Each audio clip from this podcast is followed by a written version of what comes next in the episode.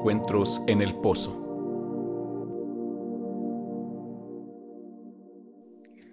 Buenas tardes, ¿cómo están? Yo soy Tania Martica y esto es Encuentros en el Pozo. Estamos comenzando una nueva serie donde vamos a hablar a corazón abierto, vamos a hablar de pues de cosas muy sensibles. Este, si ustedes tienen sus Kleenex a la mano, sus toallas de papel para limpiarse la lágrima, pues yo les recomiendo que vayan por ellas. Este, vamos a hablar acerca de cosas que Dios hace y de repente no tienen sentido. Y hoy tengo una invitada muy especial. La verdad es que yo tenía muchas ganas de grabar contigo, mi Karen, la ¿Cómo, estás? Bien, no, para mí un privilegio. Yo soy, ya Tania sabe que soy su fan. Ya, ya, ya sabe. Yo soy fan de Tania, me encanta siempre su voz y las cosas que hace. Y cuando me dijiste de, de venir acá a Encuentros en el Pozo, me encantó porque me encantan esos podcasts. Yo, yo soy una de, de ellas que los escucho y de verdad que me, me están fascinando todos. Oye, la flaca, este, tú estás en California, ¿verdad? Tenemos en el norte. En el norte de California. Pues tenemos a muchas personas que nos mandan mensajes de allá de California que escuchan el podcast. Tenemos a personas de Carolina del Norte, del Sur, Colorado, este, mucha gente de Latinoamérica, Venezuela, Panamá, Argentina, Chile. Em, ya se me olvidaron tantos países que me han mandado mensajes y por supuesto de México, lindo y querido, este, a mis pachuqueñas hermosas, ya saben ustedes quiénes son y por supuesto a las chicas de Puebla también y chicos, por ahí tenemos algunos este, fans de Closet, ya sabes, la esposa pone el, el episodio y ya de repente se va arrimando el señor, ¿no? Ahí, Ay, ahí está. Qué está, diciendo, esta loquita, ¿no? a ver, qué, a ver qué, qué pecados confiesa ahora en público. Siempre se me andan saliendo mis pecados ahí, pero pues bueno, así es uno, ¿verdad? Y, pero es bueno, ¿no? Es bueno que te, que te escuchen tal y como tú eres, ¿no? Pues eh, siempre piensan que los cristianos son perfectos y que tienen una vida de color de rosa. No, señores, no. De verdad que se los digo, no, para nada. Para nada, para nada, querida. Y este, pues no sé cómo vamos a hacerle aquí porque pues yo siento como que es una gozadera hablar contigo. y este, y, y, aparte como que a las dos nos gusta el relajo. ¿Y cómo, cómo le vamos a hacer para hablar de cuando lo que Dios hace no tiene sentido? No, y sabes que, no, pero en, en parte yo creo que al principio de una situación, Tal vez e, es como te dije en otro caso que estábamos hablando anteriormente, que a veces dices, pero es que no entiendo, no entiendo. Al principio sí, no vas a entender las cosas, pero más adelante como que dices, uy, ahora sí, ya me hizo sentido. Ahora ya entiendo, ya entiendo el propósito de Dios por esas cosas. Y, una cosa que me, se me quedó muy grabado ah, en mi vida y siempre lo, lo ando diciendo constantemente es de que mi mamá siempre me decía una cosa y decía, bueno o malo, no reniegues a Dios, pero bueno o malo las situaciones, esas situaciones tienen un propósito. Y, no, y, así como dice el tema, no lo llegué a entender en ese momento, no lo llegué a entender, pero más adelante lo pude entender. Pasó el tiempo, pasó un año, pasó, y ahí entonces ya empecé a ver lo que Dios estaba trabajando con, con, esta cuestión, ¿no? Que le contaba a Tania que mi mamá tenía una enfermedad muy fea. Y ella era la que me decía las cosas. Yo decía, mamá, pero ¿por qué me dices esto? ¿No? Y, y, sí, pero después del tiempo, después de que mi mamá falleció, y, y, eso se me quedó muy grabado porque ahí pude ver los propósitos de Dios que tenía con la vida de mi mamá y con la situación que estaba pasando mi mamá. Hasta después, imagínate, después de haberse ido con el Señor, ahí es donde ya pude ver las cosas que el Señor estaba haciendo. Y sí, y, sí, no entendemos, no entendemos, es que la verdad. Claro, es, es muy complicado. Mira, parte de mi testimonio que yo creo que muy pocas personas de las que nos van a escuchar lo han oído, es que creo que hay, hay gente que, que, hay muy pocas personas de mi edad, porque ya está uno ya... yo, te, yo te acompaño, querida, yo te acompaño. Ya en la, en la segunda edad, ¿no? Este, pero hay pocas personas de, de, esta edad que recuerdan pues sus cinco años, sus tres años, ¿no? Yo recuerdo mis tres años por un episodio que me marcó y es que a los tres años abusaron de mí. Entonces, eh, la verdad es que ahora que lo, ahora lo puedo decir, eh, hace muchos años no podía ni siquiera reconocer lo que había pasado, ¿no? Y, es muy difícil, em, la verdad es que es un proceso muy doloroso. El, ahora sí que es contradictorio, pero sanar duele. Exacto, exacto. Entonces, cuando tú te das cuenta, cuando reconoces lo que te pasó, cuando reconoces el dolor, de dónde viene, dices, es que este dolor, porque toda la vida yo había vivido con dolor, con tristeza, con amargura, y, no sabía, de, o bueno, más bien no lo quería reconocer, eh, no quería eh, enfrentar esa situación y decir, a mí me pasó esto, ¿no? Y, cuando yo dije, es que yo quiero sanar, yo no quiero ser así como soy, este, no quiero vivir con todo esto que viene dentro de mí, me atormenta, eh, también intenté quitarme, por esos mismos pensamientos, yo intenté quitarme la vida. Y entonces yo decía, pero ¿por qué? O sea, ¿qué es lo que me está impulsando a hacer esto si, si mi vida, digamos que es buena, no es mala? este, pues sí había carencias y todo, pero no era una mala vida en realidad. Entonces, eh, cuando, cuando yo reconozco la situación, porque cuál era el origen, porque pues te pueden estar ayudando a que, no, pues estás deprimida y haz esto, ¿no? O, estás en amargura y hazle aquí, muévele allá y todo. Pero sin duda cuando te vas a la raíz, híjole, no, ahí salen un chorro Ahí es donde. Es como cuando dicen, cuando quieres tú matar esa, esa hierba mala, ¿no? La tienes que sacar desde la raíz. No puedes cortarla porque va a seguir creciendo.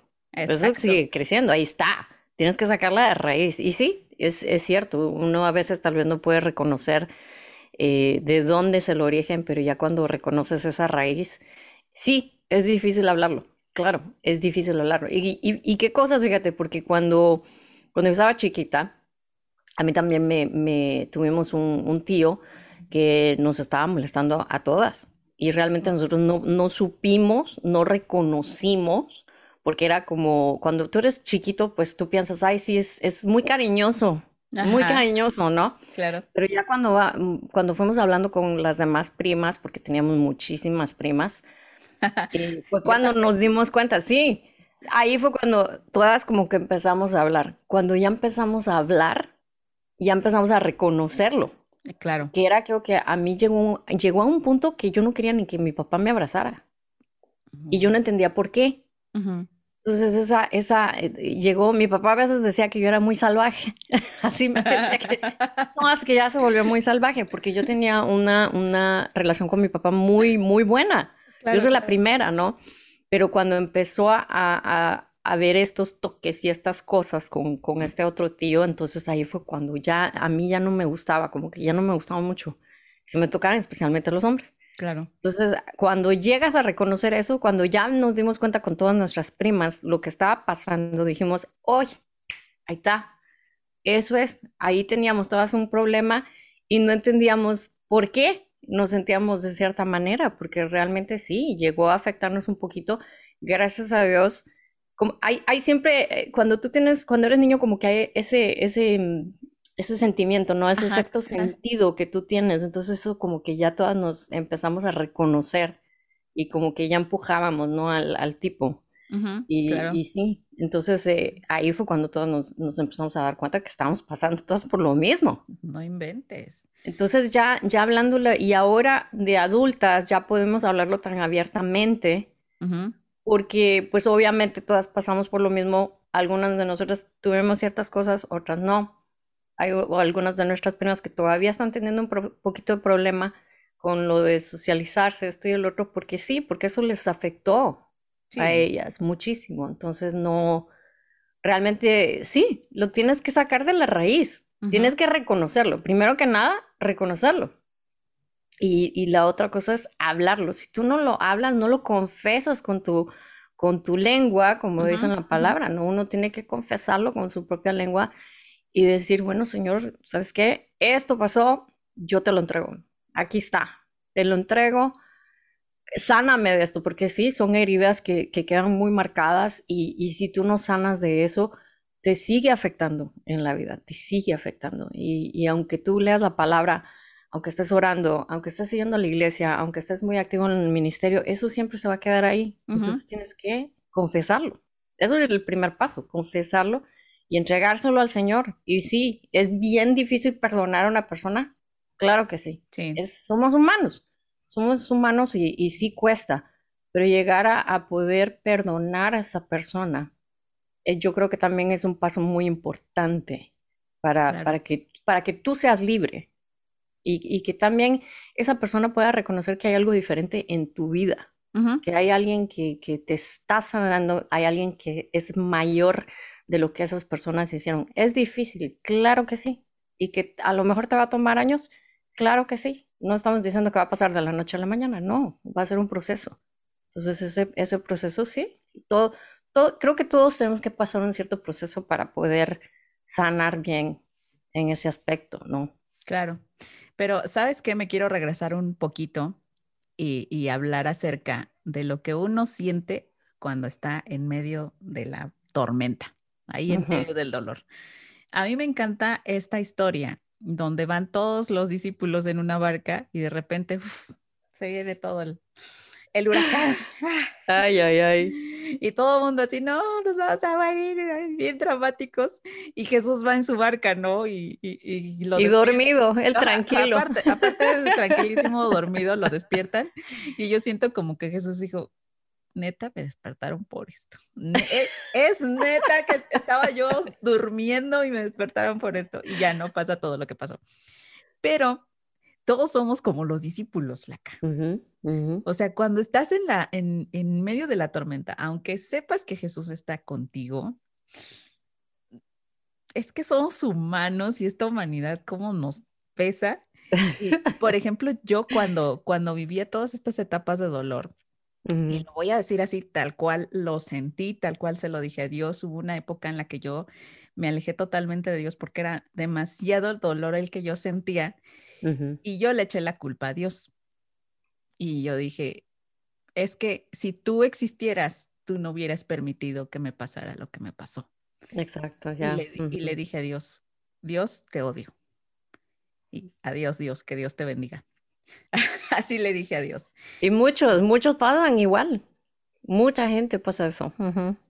Y bueno, yo quiero preguntarte, tú estabas hablando acerca de, de cuando tu mami estaba enferma. ¿Tú, tú qué sentías? ¿Cómo, cómo enfrentabas ese dolor en tu, en tu tiempo con Dios, en tu relación con Dios? ¿No la afectó?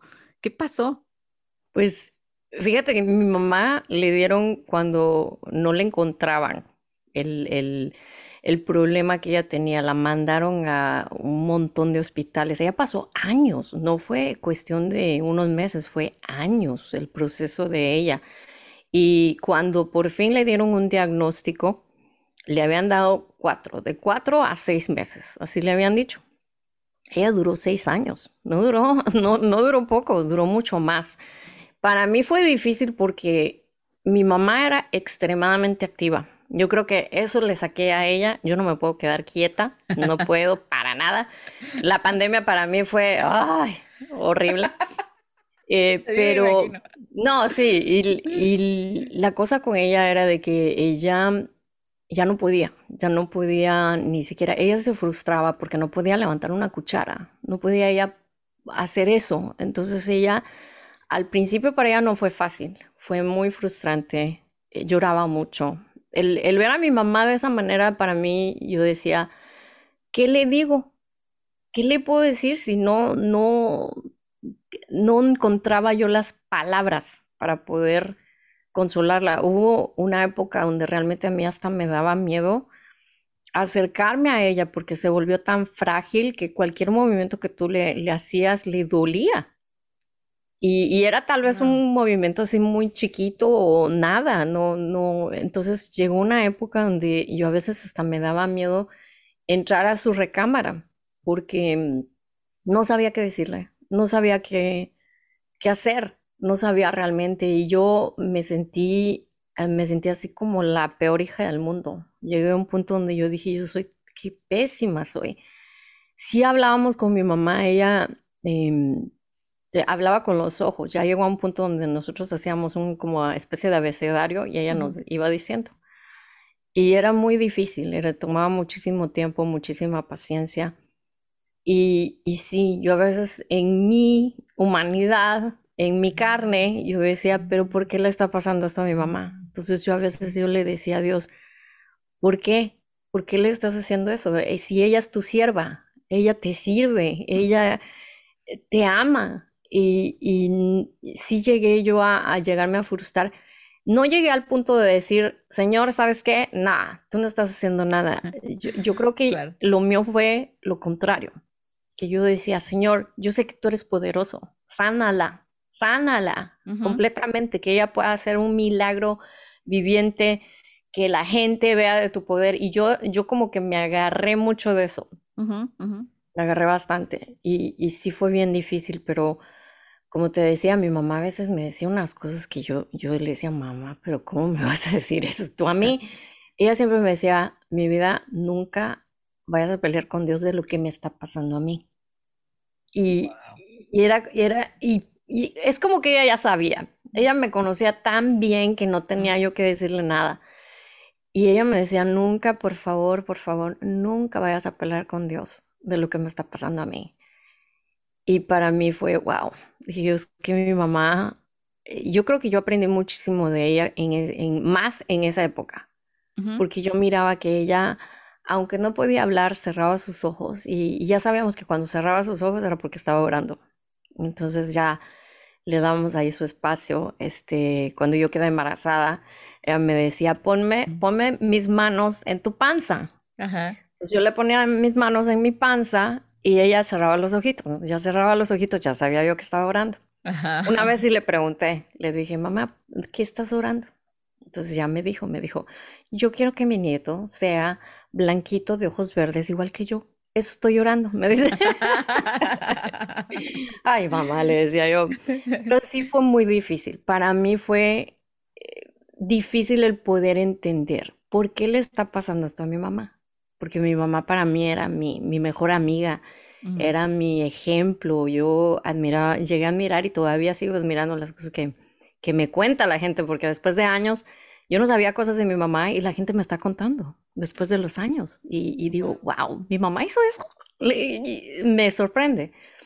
Pero cuando llegó el tiempo donde mi mamá sí ya no estaba bien, llegó a, un punto donde mi papá le tuvo que poner morfina. Entonces, este, ya cuando, ya tú sabes que cuando a una persona ya le ponen morfina es porque ya el dolor no aguanta. Es insoportable. es insoportable y puede ser de que la morfina ya de un solo se lo lleve. Eh, mi papá es médico, de paso. Y para mi papá también fue muy difícil el poder ver ese proceso porque él decía, yo soy médico y no puedo hacer nada por tu mamá. Y él sabía, ¿no? Él sabía lo que le estaba pasando. Él sabía lo que le estaba pasando, él sabía el proceso, él sabía, era, no sabía mucho de la enfermedad porque en nuestros países no se había escuchado mucho estas enfermedades y aquí vino a conocer esa enfermedad y cuando leyó todo el proceso, yo jamás había visto a mi papá llorar de la manera que lo vi el día que él leyó todo el proceso y, eso para mí fue doloroso. Y, y, yo decía, pero ¿por qué? ¿Por qué tiene que ir este proceso? Cuando mi mamá por fin se fue a la presencia del Señor, realmente todos estábamos ahí. Y qué cosas, fíjate, porque nos despedimos de ella, incluso así, ella quedó dormida, tranquila, en paz, así, acostadita. Todos nos fuimos a despedir de ella, mis hijos estaban también ahí, le dijeron buenas noches, todas las noches le decían buenas noches, mamá, le decían y, le fueron a dar su beso, todos nos fuimos a, decir buenas noches y a los 15 minutos mi papá nos fue a tocar la puerta de, nuestros cuartos y nos dijo, tu mamá ya se fue. Y ahí yo nunca, mira, te digo, nunca me había quebrado el ver a mi mamá así yo siempre trataba de ser como quien dice la fuerte, ¿no? Yo siempre dije, no, es que tengo que animar a mi mamá y no puedo llorar enfrente de ella y tengo que animar a mis hermanos y, tengo que ser la fuerte. Pero ese día, en ese momento, ahí me quebré. Ahí completamente me quebré. Yo te digo, ah, sentí, como dicen en México, gacho, pero bien gacho, ¿no? Pero, pero en parte estábamos nosotros todos tranquilos, estábamos muy con mucha paz, se sentía una paz muy inexplicable. Y también eh, mi papá se quedó nada más tranquilo, cada quien estábamos ahí agarrándole su mano y todo, y nosotros así como que, no, hombre, es que un, ratito más, es como que, todavía decía, Señor, un ratito más, y, no, y tuvimos que, que, decir, bueno, gracias, y mi papá de un solo dijo, ¿saben qué? Oremos, oremos y démosle gracias a Dios por la vida de tu mami, démosle gracias a, a Dios por el tiempo que nos la dio, y fue extremadamente difícil. Creo que yo, mis hermanos sí lloraban, mis hermanos sí estaban muy sentimentales en todo el proceso, pero yo como que siempre quería ser la fuerte. Pero ese, es, ahí fue donde yo dije, no puedo, no puedo, ya. No, no puedo, no puedo. Y, y, no podía. Y mi papá todavía me agarraba y me decía, mi vida, tu mamá estaba en, en, en, la presencia del Señor y aunque me decía eso, yo seguía llorando y llorando y llorando. Y yo decía, no, es que un ratito más, yo todavía, yo decía, un ratito más. Y, y, te digo, mi mamá fue tan increíble porque una semana antes todavía, como una semana y media de que ella falleció, ella seguía orando por la gente. La gente llegaba a, a la casa de mi papá a pedirle consejo a mi mamá, a, pedirle. Y yo decía, ¿cómo? ¿Pero cómo? Ahí es donde uno dice, no entiendo, es que no entiendo. Ajá. Esto no tiene sentido, ¿no? No tiene, exacto, no tiene sentido, decía yo, ¿cómo? Y, y no, y después, de verdad que después de que mi mamá se fue a la presencia del Señor fue cuando ya empecé a ver poco a poco, poco a poco los propósitos de Dios que, mi mamá tenía en la vida de otras personas Incluso había un grupo de, ella era la, eh, líder de la escuela dominical en la iglesia, entonces había una generación que creció con ella y había muchos que se habían apartado de, los caminos del Señor. Cuando llegaron al, al funeral de mi mamá, ahí estaban todos. Habían personas que no habíamos visto de años, habían chicos que se habían ido completamente de la iglesia y no querían saber nada de la iglesia y me acuerdo que todos estaban juntos en una sección, ya cuando, cuando estábamos enterrando a mi mamá, y yo de verdad que sentí en mi corazón hablarle a ellos. y, y, y, hablé con ellos y les dije, ¿saben qué? Les dije yo, ustedes conocieron a esta mujer. Les digo, y lo que ustedes aprendieron de ella, no se les olvide. Les dije, que no se les vaya a olvidar nunca. Llévenselo siempre en su corazón. Y a los pocos días te digo, empezaron las historias, así, pero historias que, que, yo dije, ¿por qué no me pasan a mí? ¿Por qué les pasan a ellos? ¿Por qué? ¿No? Empezaron a tener sueños, empezaron a tener visiones con mi mamá y yo dije, ¿qué onda? Claro. ¿Qué es eso? ¿Qué es eso? Y, y sí, hubo un caso de una, una chava que, que sí se había apartado y ella vio, ella pensó que estaba soñando y, ella dice que vio a mi mamá que llegó a la casa de ella y le preguntó, oye, ¿cómo estás? No te he visto por mucho tiempo. ¿Dónde está la foto donde nos tomamos? Cosas así, pero así muy personales y muy... Que solo ella sabían. Sí, que ella sabía. Entonces ella se asustó porque ella dijo, pues, ella, ella dijo, estoy soñando. Es un sueño con, con hermana Carlota, decía, y, y después se dio cuenta que no era un sueño, que era realmente, eh, mi mamá como que sí había estado en esa casa en ese momento y todo, porque ella había cerrado, dice que cuando fue a su cuarto había cerrado la puerta para que nadie la molestara porque quería tomarse una siesta. Y cuando ella se despertó, dice, la puerta estaba abierta, habían cosas movidas que había movido supuestamente con mi mamá. Y eso para mí fue así como, wow, Dije yo, ¿qué onda? ¿Qué? Y, pero dije yo, mi mamá tuvo que, tal vez el Señor, yo, yo en mi mente decía, el Señor permitió que mi mamá pudiera tener esta última experiencia con sus exalumnos para, para que ellos también vieran que todavía había una persona que, que oraba por ellos, porque ella pasaban los años y ella seguía orando por sus alumnos, seguía orando por gente muy importante seguía orando por gente que, que, la había pasado muy mal. Y ella seguía, seguía, seguía, seguía. Entonces para mí eso fue como, wow. Dije, no, no, esas historias. Y, hasta el día de hoy, te digo, pasan los años. Mi mamá ya lleva eh, como 17 años va a cumplir de haber fallecido y todavía sigo escuchando historias de lo que mi mamá hacía. Y digo yo, wow. Digo, ¿de verdad? Digo yo, mi mamá hacía eso. Yo, ay, esto mi mamá no me contaba nada. Pero son... tenía su vida secreta. tenía su vida secreta, pero, pero son, es lindo el poder escuchar que, que gente vino a los pies del Señor por esas acciones que hacía mi mamá. Podía, podían ser las cosas más simples que, que tú te puedas imaginar, pero hicieron una diferencia en la vida de alguien. Y yo decía, wow. y ahora que, que mi mamá ya no está con nosotros y que me cuentan esas cosas, como que la gente, e, eso me gusta porque la recuerdan de una manera muy especial. No solo la recuerdan por ser la maestra, pero se acuerdan de ella porque ella tenía algo especial. Y ellos se dieron cuenta después de que esa cosa especial que ella tenía era el Señor.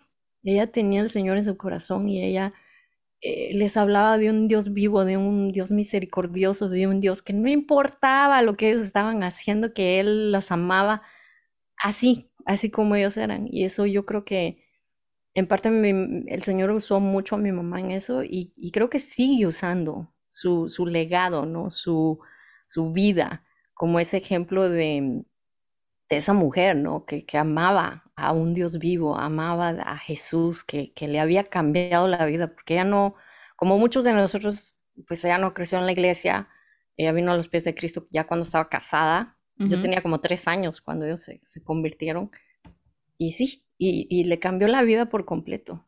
Y, y, no, y no entendemos, no entendemos, es cierto. Yo no podía entender, yo me frustraba, yo decía, pero ¿por qué? Pero después de los años voy viendo, ya, cuáles eran esos propósitos y, y, todas las cosas que Dios hace en la vida, incluso en una enfermedad tan, tan grave como la de mi mamá, pero, pero sí, ahora ya, ya como quien dice, ya aprendí, ¿no? Ya aprendí que tengo que ser paciente para ver los propósitos de Dios, que tal vez no los voy a ver así, así, pero rapidito, pero yo soy, ya, ya aprendí eso, como a esperar, a esperar a ver los propósitos de Dios en, en las cosas.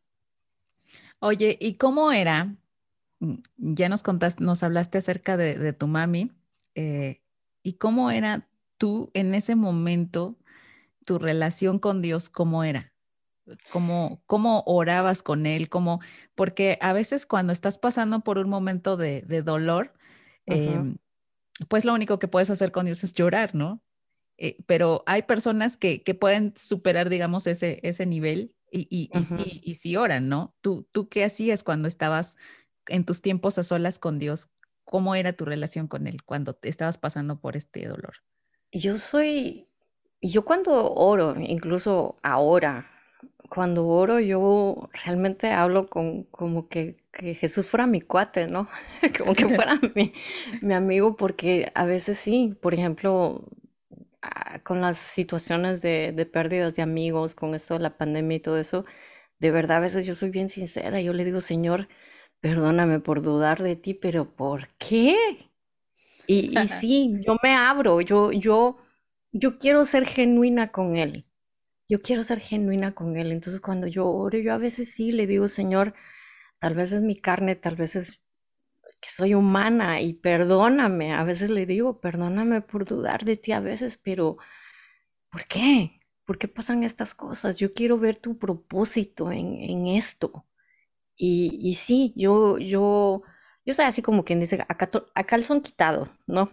Cuando, cuando hablo, no, con el Señor, porque, porque yo quiero ser genuina, yo quiero ser sincera, yo quiero ser yo, yo misma al poder hablar con Él y decirle, cuando le tengo que dar gracias, le digo, Señor, como en Guatemala decimos, te rayaste, Señor, te rayaste, ¿no? Entonces a veces yo, yo cuando me pongo a orar y, me da risa porque mi, esposo es completamente diferente. Yo, yo no puedo orar con mi esposo porque piensa que yo estoy siendo irrespetuosa. le estoy faltando respeto al Señor, pero no, pero esa es la manera que yo, yo realmente Así te llevas con él. Sí, yo me llevo así con él, ¿no? Yo, yo quiero ser genuina, yo quiero ser sincera. Mi esposo es más así, como más formalito. Tú, tú lo ves y somos completamente lo opuesto, completamente. Pero él para orar, él, él, él es muy celoso también de, de, lo que son las cosas del Señor. Entonces él siempre tiene mucho respeto, mucho... es, muy respetuoso con el Señor. y eso me encanta de él, me encanta, porque yo también aprendo de él. Claro. Pero, pero él también a veces, cuando me mira a mí, que yo digo, Señor, yo te amo, pero te amo, ¿no? Que me, a veces hay situaciones donde uno está tan contento y tú dices, Señor, gracias, gracias, de verdad, te rayaste. porque, eh, me gusta y, y, sí, cuando tengo mis momentos a solas con el Señor, yo puedo ser yo y puedo ser esa persona que... Una cosa que me gustó mucho cuando, cuando estuve de misiones una vez en Argentina fue la manera que ellos oraban con el Señor. Yo creo que eso fue lo que también me marcó a mí, porque ellos oraban, pero así como muy confianzudos, ¿no? Decía, Señor, vos sabes que te amamos. Señor, vos sabes que sos lo mejor, ¿no? Y eso a mí me gustó mucho porque y lo estaban haciendo en público y eso fue lo que me llamó muchísimo la atención, que lo hacían en público, ¿no? Y yo decía, oye, de verdad, ¿por qué yo no puedo orar así con, con mi papá? ¿Por qué no puedo orar con mi padre, con mi mejor amigo, con, con todo? Y dije, no, pues yo también, dije, y, y lo empecé a aplicar desde entonces y, y sí, yo me siento no te voy a decir que, voy a orar así todo el tiempo, ¿no? En público, algo obvio, no. No, pero, a solas sí. Pero a solas sí, a solas yo me doy gusto el, poder hablar con, el Señor así, tan íntimamente, porque yo creo que cuando tenemos esos momentos íntimos, tienen que ser íntimos, tienen que ser entre tú y Él. Tienes que ser genuina, no tienes que, que aparentar, porque a veces uno Tal vez quiere impresionar, tal vez quiere aparentar, pero no, es el Señor que te quiere a ti tal y como tú eres. Entonces yo digo, pues sí, yo soy, ya, ya, ya todo el mundo conoce que la flaca es así, un poco fuera de la cajita, entonces ya, sí, sí. ya, y yo agarro esa confianza y, y me gusta, me gusta hablar con, con, el Señor de esa manera, ¿no? Y decir, sí, tú me conoces como yo soy. Y sabes que que mi corazón es así, que yo te quiero así y que tú me amas a mí así, tal como yo soy. Entonces eso para mí es, es lo mejor, el poder ser yo y poder orar con él así de esa manera. Entonces cuando, cuando estabas pasando por ese tiempo, eras, eras tú, pero en tu versión triste. Era yo en mi versión, pero lloraba, sí, lloraba porque tenía que desahogarme. Claro. Porque tenía que desahogarme de, las cosas, pero al mismo tiempo sí, sí fui genuina con él también al preguntarle. Y, y sí, a veces uno dice, ay, qué pésimo que yo te esté preguntando esto, Señor, pero, pero a veces sí, yo le preguntaba al Señor, ¿por qué? ¿Qué hago? ¿Cómo? ¿Cómo hago esto? ¿Cómo la trato?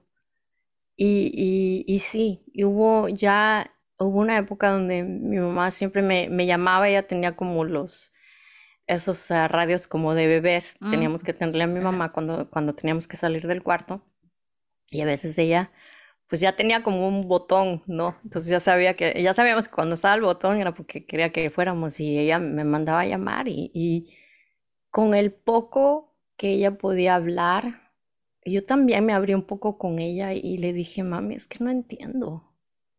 Y ahí era cuando ella me iba diciendo poco a poco las cosas y, yo a y orábamos juntas y hablábamos hasta de cosas de lo más tonto, hablábamos de cosas hasta de lo más tonto, pero ahora te puedo decir que, que Dios estaba ahí con nosotras y Dios nos estaba ayudando a nosotras a, poder comunicarnos, a poder entendernos.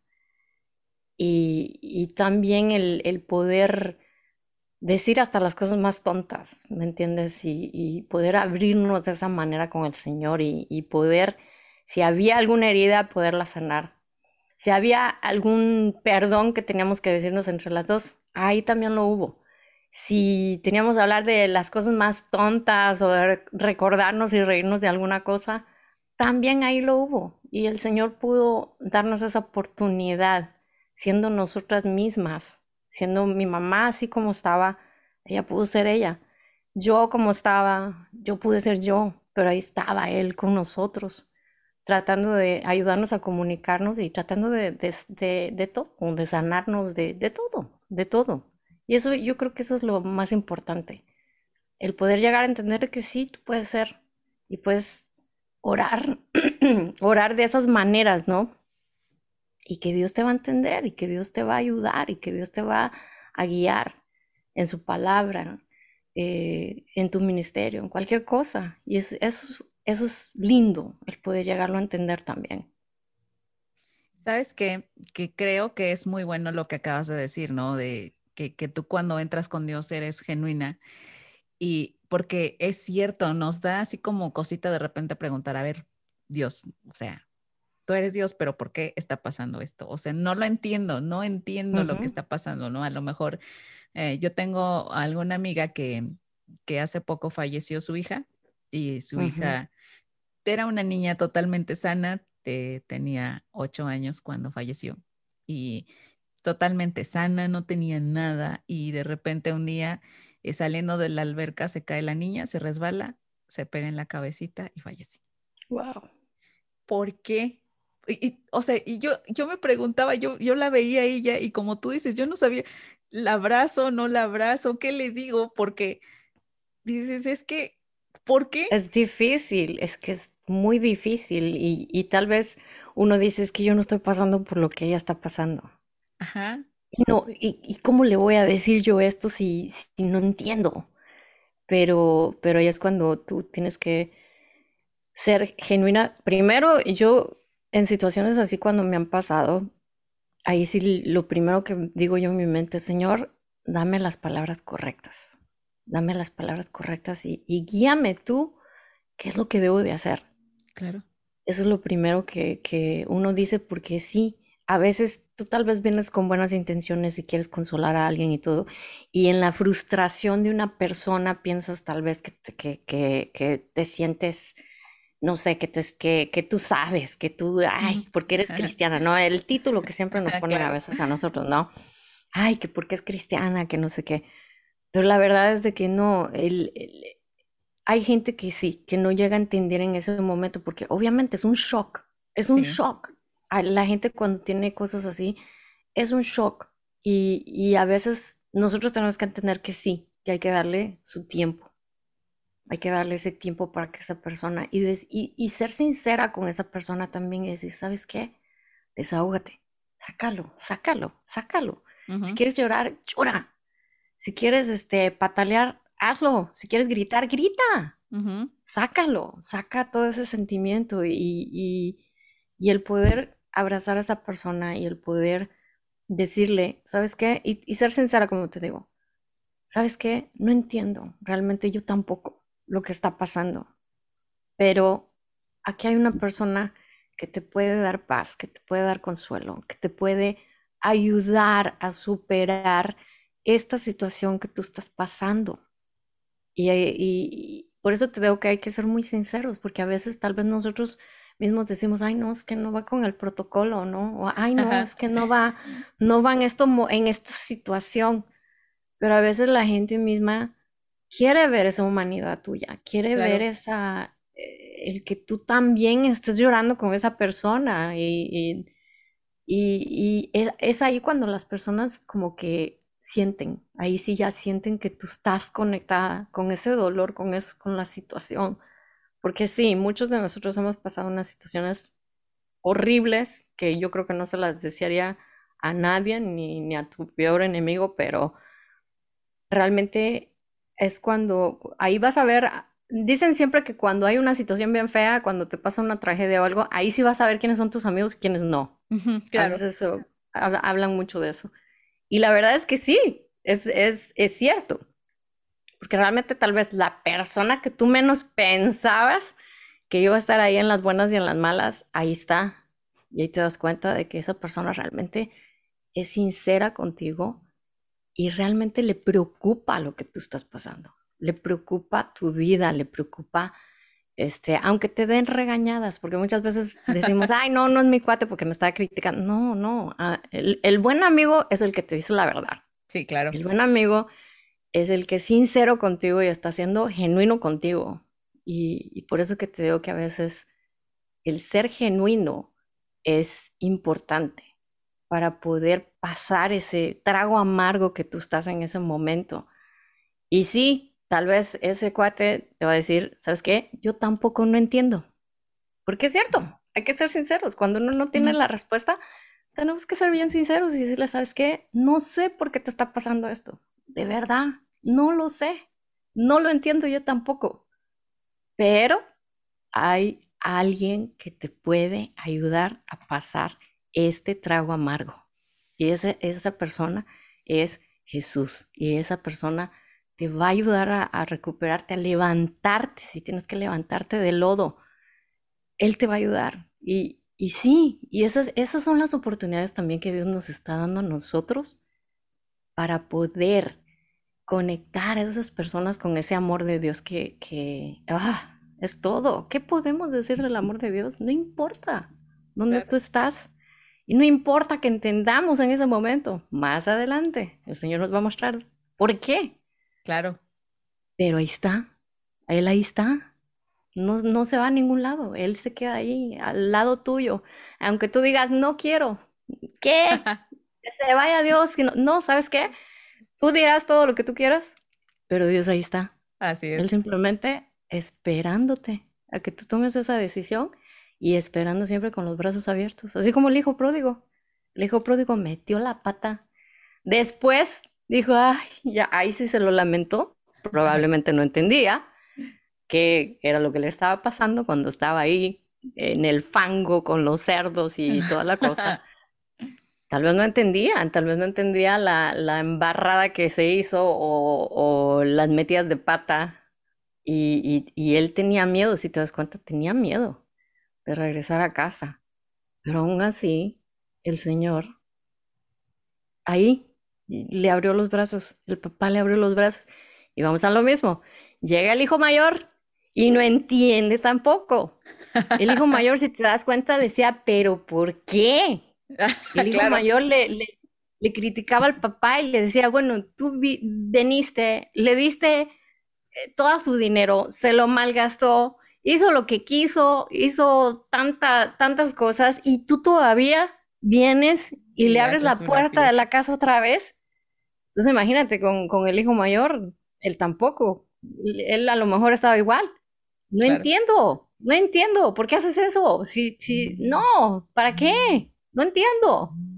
Pero más adelante se, va, se ve, es una parábola, pero realmente se ve lo mismo, la misericordia y el amor de Dios que tiene para, para cada persona. No importa. No importa si no entiendes, si la regaste, si no importa. Ahí el Señor siempre está. Ahí está. Sabes que, eh, Flaca, ya para ir cerrando este, este tiempo, creo que debemos recordar eh, esta historia de cuando Lázaro había fallecido y tener bien claro esto y, y, este, la frase más cortita acerca de Jesús en la Biblia es esta. Jesús lloró. Y es impactante porque Jesús lloró, lloró porque se había muerto Lázaro. Entonces, cuando tú estás pasando por una situación difícil y tú estás llorando, Jesús también está llorando ahí contigo. O sea, a veces nosotros decimos, es que tienes que ser empático y no entendemos mucha, a veces la empatía no se nos da, a veces. Y, pero Jesús fue empático con esa situación y no tanto por, por por querer identificarse, sino porque realmente sentía el dolor, ¿no? De tanto de, las, de, las, hermanas y también el dolor de haber perdido a un amigo, ¿no? Entonces, imagínate que, que Jesús es nuestro mejor amigo, es nuestro aliado, nuestro cómplice y todo, y, y que a ti te esté doliendo algo, creo que, que es algo que, que, debemos entender, ¿no? Yo sé que cuando estamos pasando por situaciones de dolor a veces es lo último en lo que pensamos, pero de verdad Jesús está ahí a nuestro lado y, a veces está llorando con nosotros, ¿no? Y nos está abrazando y, no nos está diciendo qué hacer, pero nos está abrazando y en ese abrazo podemos encontrar el consuelo y la paz. Y, una de las cosas que también tenemos que, creer es que Él es Dios y que hay muchas cosas que Dios hace que no, yo, yo por ejemplo no entiendo el ornitorrinco. es, algo así que no entendemos y es una de las pocas cosas que Dios hace y que no tienen sentido, ¿no? Y, así pasa en nuestra vida, que, que, muchas cosas no tienen sentido. En, actualmente toda la pandemia, todo el COVID no tiene sentido para No tiene. Para todos, yo creo que todos estamos igual en eso. Con, con cara de what, así que ya, ya cuando pensamos que íbamos de salida vienen y nos dicen, ya llegó la cepa delta. Ay, señor. Por favor, ya, ya, por favor, ¿en qué momento termina esto, no? Pero Dios es Dios, algún plan debe tener. Y, y creo que aquí tenemos la oportunidad de decirle, como tú le decías en, en, en el proceso de tu mami, ¿no? No entiendo, dime qué hago. Y, y sin duda alguna, Dios te va a ir guiando hacia dónde ir, qué hacer. Y, y, no perder esta conexión con Él, ¿no? A pesar de que, como tú dices, sintamos lo que sintamos, abrirnos con Él. Y, y aunque sea tu relación con Dios en ese momento de mucho dolor para reclamar, para decir, para... No la pierdas. El canal, Exacto. El canal siempre estará abierto, ¿no? Entonces, flaca, qué gusto haber platicado contigo hoy en este episodio. Eh, la verdad es que de verdad, de verdad tenía muchas ganas de hacer un episodio contigo y este, y no hombre, pues qué impactante la historia de tu mami, que, que retumba, ¿no? Los ecos de lo que ella hizo retumban en, en muchas generaciones, en muchas personas y pues sobre todo en ti. Imagínate. Sí, Oye, ¿y, ¿y, tu hijo sí tuvo los ojos azules? Aunque no lo creas, el primera, la primera reacción lo gracioso fue que yo no lo pude ver porque me tuvieron que dormir. General, no me agarraba la anestesia local. Yo no lo había visto, todos los demás ya lo habían visto. Y me acuerdo que cuando ya me estaban regresando ya al, al cuarto de recuperación, la primera que vi, mi mamá. Y mi mamá, como no podía hablar, lo único que hacía era... Con esa risita, yo la vi y le digo, déjame adivinar, es rubio de ojos verdes. Y me dice, y sí, sí salió igual que ella. Mucha, mucha gente cuando lo ve recuerda mucho de ella. Eh, se parece sus, sus, rasgos, es muy igual a su papá, pero el, el cabello y, y, los ojos, pues es de su abuela. Yo dije, bueno, pues fue el primero. Y, y para gracia, nació el día después del cumpleaños de mi mamá. Entonces yo, cuando le, le, vi a mi mamá, le dije, bueno, mami, pues feliz cumpleaños, ahí está tu regalo. qué padre, qué padre, qué, qué bonito legado, qué, qué gran sí. legado que, que, dejó ella. Y bueno, Flaca, ya para ya la última pregunta que yo le hago a todos los invitados que han estado aquí, ya sabes cuál es, ya sabes cuál es, porque tú escuchas el podcast y quiero que me digas cuál es tu canción favorita que, que, dices, yo con esta canción, mira, me pongo a orar así, aunque haya yo... Ay, es que fíjate que me la ponen, siempre me hacen esa pregunta y me la ponen muy difícil porque obviamente trabajando en medios de comunicación siempre estamos teniendo música nueva. Entonces yo como que no me, me agarro mucho de una canción, pero, pero una canción que siempre regreso yo es de G12 y es una canción muy simple, es, es una canción extremadamente simple. Eh, ay, el título creo que es uh, Tu amor, tu amor. Ay, Dios mío, se me va. Es que te, te la voy a tener que cantar porque si no. Venga, listo. Tu amor para... es la llama que nunca se apaga. Arde mi alma, arde mi alma. Es, esa canción, te ¡Qué digo, para mí. Ay, esa canción para mí es, es tan sencilla la letra, pero un significado tan grande para mí. Wow. Que, que, sí, que es cierto, ese amor de, de, Dios es ese motor que te lleva a hacer lo que tienes que hacer todos los días, a, a, a pasar dificultades también. Es, esa canción para mí es, es, hermosísima. Siempre he querido conocer a la chava que lo canta. Nunca se me ha dado, siempre he tenido a, a los chavos de G12, pero, pero es una canción que, que es poderosa. Yo creo que hay, hay, letras que son muy sencillas, pero muy poderosas. Y esas, sí. esas creo que son las que más me llegan a mí. Uh -huh. wow. Amiga Karen, ¿Y cómo te pueden encontrar si alguien dice, yo quiero compartir una experiencia como, como la de la placa? Quiero que me diga sus secretos de cómo pasó ese dolor. ¿Cómo te pueden encontrar en redes sociales, amiga? Pues fíjate que yo soy, yo soy un poco privada, pero sí tengo ahí algunos lugares donde me pueden contactar porque...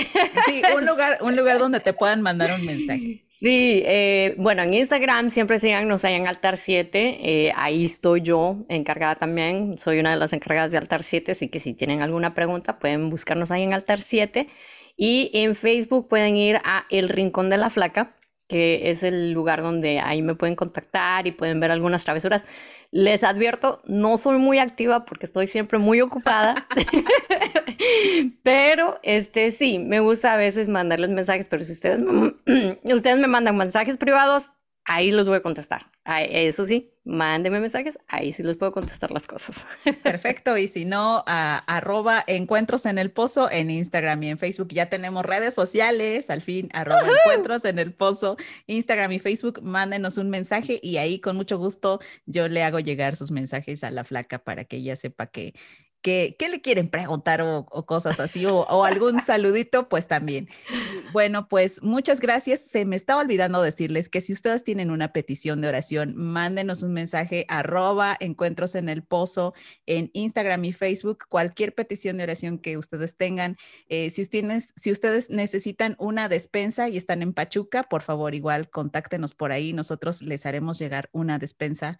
Eh, Sabemos que son tiempos difíciles, complicados, entonces con mucho gusto les haremos llegar una despensa. Muchas gracias, La Flaca, por estar aquí y pues a ti que nos escuchas, esperamos que, te haya servido esto y muchas bendiciones. Bye.